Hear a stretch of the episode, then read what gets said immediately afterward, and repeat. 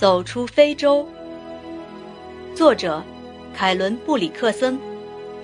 翻译：周国勇、张赫。索马里妇女。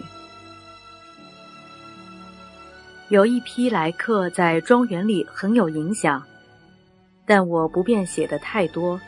他们讨厌这样。他们是法拉赫家的女人。法拉赫结婚时，从索马里带回了他的妻子，伴随而来的是一小群微微发黑的鸽子，活泼而又温柔。他妻子的母亲和妹妹。还有从小在他家长大的小表妹。法拉赫告诉我，这是他们国家的习俗。在索马里，婚姻由家长做主安排，年轻人的名声、财富、生育能力都在考虑之列。在那些名门望族中，新娘新郎直到举行婚礼时才见面。但索马里是个骑士气概的民族。从不让他们的女人孤苦无援。按礼节，新婚的丈夫要在婚礼后去妻子家里住六个月，在此期间，新娘仍保持女主人的身份，在家中具有权威。有时候新郎做不到这一点，那么新娘的女眷们就会毫不犹豫地陪伴他来到男家过一段新婚生活。尽管这样做对他们意味着远离故土、四处漂泊，在我家里，索马里妇女的圈子后来又添了一个自幼丧母的索马里小女孩，她是法拉赫领养的。我想，她未必没有一点念头，想在小姑娘将来结婚时捞一点实惠。这女孩出奇的聪明活泼。有趣的是，随着她长大，你可以看到那些索马里女人是怎样手把手、一丝不苟地将她培养成一个合乎礼仪的处女。她刚来与我们生活在一起时才十一岁，常摆脱家里的控制，到我这儿来围着我转。她骑上我的小毛驴，扛起我的枪，她与吉库尤的托托们一起跑到池塘边。她提着裙子，光着脚丫，绕着挂网的灯芯草河堤快步小跑。通常，索马里小姑娘的头发都剃了，只剩下一圈乌黑的卷发，头顶上打个长长的发结。这发型挺美，给孩子带来一种非常快活而又恶作剧的小僧侣的神采。然而，随着时光流逝，在大姑娘们的熏陶下，他变了，他本能的为变化的过程所迷惑、所支配，就像双腿被系上了重物，他不得不缓缓的迈步，缓缓的走路。他学着最佳的姿态，将眼睛往下瞥。他在陌生人到来时起身回避，并以此为尊贵。他的头发不再剪掉。留到够长时，就像其他姑娘那样分开梳理，编成一根根小辫。这位见习修女严肃自豪地献身于神圣的礼仪，这使人感到他宁肯不活，也不能在礼仪上有半点差错。那位老太太，法拉赫的岳母，据法拉赫告诉我。他在国内以教育女儿有方而深受崇敬，在故里，他们被公认有风度，是少女的典范。果然名不虚传，眼前是三位最高贵、最端庄的青年女子。我再没见过更具女性风采的女士。她们的衣着又使其少女之温柔更为楚楚动人。她们穿着雍容宽松的长裙，在这些宽大的衣料之中，她们细长的双腿以一种曲折而又神秘的节奏移动。所有的年轻女人对自己的价值总是估计甚高。一位伊斯兰处女不可能嫁给低于自己的男人，这样的事。会给他的家庭招致最严厉的谴责。男人则可以娶低于自己的女人，那对他再好不过。年轻的索马里男子就以娶马赛伊老婆闻名。但是，虽说索马里姑娘可以嫁到阿拉伯半岛去，而阿拉伯姑娘却不能嫁到索马里来，因为阿拉伯人与先知的关系更接近，种族更优秀。就是在阿拉伯人内部。属于先知家庭的少女也不能嫁给外家族人。依照他们性别的长处，年轻的女人可以要求一个上等的社会生涯。他们自己毫无杂念地将这一原则与纯种种马场的原则相比，因为索马里人很看重母马。到了我们十分熟悉时，姑娘们问我，她们听到的是否正确？欧洲一些民族无代价地出嫁自己的女儿，他们甚至还听说，但不可能理解这样的观点：有一个民族如此腐败，因为嫁姑娘而要支付给新郎一笔款项。呸！真羞死人！这样的父母真羞死人！这样屈从的姑娘，他们的自尊哪里去了？对妇女、处女的尊重又哪里去了？这三位姑娘愤愤地说：“如果她们出生于那样的民族，宁可终身不嫁。”索马里人是坚忍的民族，在沙漠与大海中经受磨练，生活的重负、紧张的压力、滔天的白浪、久远的岁月，自然而然地将索马里妇女锤炼为如此坚硬、如此光彩夺目的琥珀。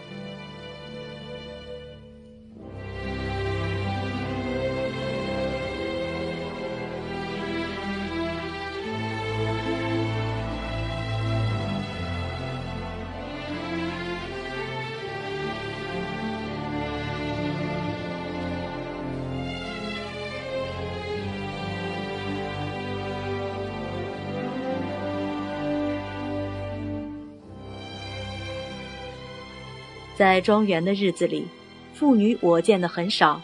一天将近，暮色之中，我习惯于与法拉赫家的老太太、姑娘们安静的小坐一小时。他们对一切都感兴趣，一点小事也会使他们高兴不已。庄园里的小灾小难，当地的趣闻轶事，都能令他们笑声不绝，有如房中的铃铛奏出和谐的乐声。我打算教他们编织毛衣时，他们又是咯咯笑个不止，好像是观看滑稽木偶戏似的。他们的纯真无邪之中，不带有无知或轻视。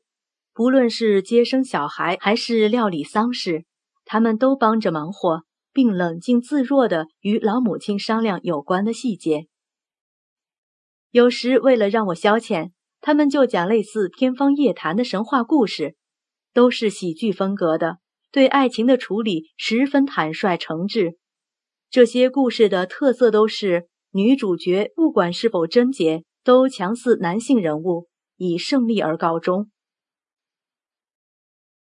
姑娘们好打听欧洲的风俗，对于白人女子的风度、教养、衣装的介绍，听得都很仔细，仿佛全神贯注的要汲取远方的男人如何被征服。如何变得低三下四的知识，以充实他们的战略教育？索马里妇女对丈夫个性的两种倾向予以鼓励，对男人身上的任何软弱之处，他们严加训斥，同时又以极大的自我牺牲来提高丈夫的价值。除了自己的男人，他们连一双拖鞋都不收受。他们不属于自己，而必须从属于男性。父亲、兄弟或丈夫，但他们依然是生活中众人征求的最高奖品。叫人惊讶的是，为了双方的体面，索马里妇女从男人那里得到很多丝绸、黄金、琥珀以及珊瑚。那漫长而紧张的商旅，那千辛万苦、出生入死，那种种心机、久久忍耐。到头来都化为奉献给女人的服饰。那些尚无可榨取男人的姑娘，则在他们帐篷式的小闺房里精心梳理那美丽的卷发，期待着有朝一日去制服征服者，去敲诈勒索者。世世代代以来，索马里人是奴隶主，索马里妇女与土著和睦相处，他们的处世哲学是明哲保身、平稳随和。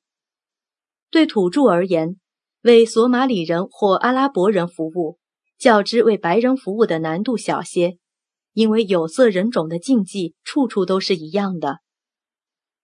法拉赫的妻子在庄园里的疾库游人中颇有威信。卡曼坦多次告诉我，他很聪明。对于常来庄园小住的我的白人朋友，如伯克里、戴尼斯、索马里少妇们也很友好。他们常谈论这些人，对他们出奇的了解。一旦遇到伯克里或戴尼斯，这些小姑娘会双手抚着裙子的褶皱，以妹妹的口吻与之交谈。但关系毕竟很复杂。因为伯克里、戴尼斯他们都有索马里仆人，这些男仆是姑娘们一辈子都不能结交的。只要古马或比里亚在庄园里一出现，我的索马里姑娘们便随即消失，一点踪影都不现。若是这种时候他们想见我，会悄悄地来到房角前，扯起长裙一角遮住脸。英国朋友说，他们很高兴得到姑娘们的信任，但在他们的内心，我相信，对于被奉为如此正派无邪，多少有点受宠若惊。在庄园的一隅，住着一位已婚的澳大利亚少妇，那几年一直是我的一位可爱的邻居。她常邀请索马里姑娘去喝茶，那可是非同一般的场合。她们打扮的像一束鲜花那么漂亮。在我们驶向澳大利亚邻居家的路上，我后面的车厢就像鸟笼似的叽叽喳喳不停。姑娘们对房子、对服饰，甚至对我朋友的丈夫都饶有兴趣。上茶时，我发现只有已婚的姐姐及其孩子能享用。姑娘们敬茶，因为茶太兴奋。她们只能尝几块饼干，而品尝的风度优雅而端庄。大家议论那个随我们一起来的小女孩是否能用茶，亦或已到了喝茶危险的年龄。已婚的大姐姐认为她可以喝茶，但女孩却瞥了我们一眼，深沉自豪的一瞥，拒绝喝茶。这位小表妹是个爱思索的姑娘。长着一双红棕色的眼睛，她能读阿拉伯文，会背诵《古兰经》的一些片段。他精神上正处于神学的转折。我常与他讨论宗教，也谈及世界的奇迹。从他那里，我听到了约瑟与波蒂法尔妻子的故事的真正解释。小表妹从庄园出嫁了。住在一幢漂亮的平房里，那时没人住，我借给索马里人的。婚礼可谓壮观，持续了七天。我出席了首场仪式，一对妇女唱着歌，领着新娘去迎接唱歌的男队，他们给她送来新郎。直到那一刻，她还没有见到过她的新郎。在那一周里，我不止一次驱车到他家。不论我什么时候到达那里，他家都洋溢着喜庆的气息，缭绕着新婚的香气。短剑舞，还有种种妇女的舞蹈，正跳得情深意浓。老人们正在做着牲口大交易，礼枪在鸣放，骡车马车往来不息。夜晚，在走廊防风灯的光亮下，车上车下，屋里屋外。阿拉伯索马里的种种最美丽的花布漂浮着，闪掠着。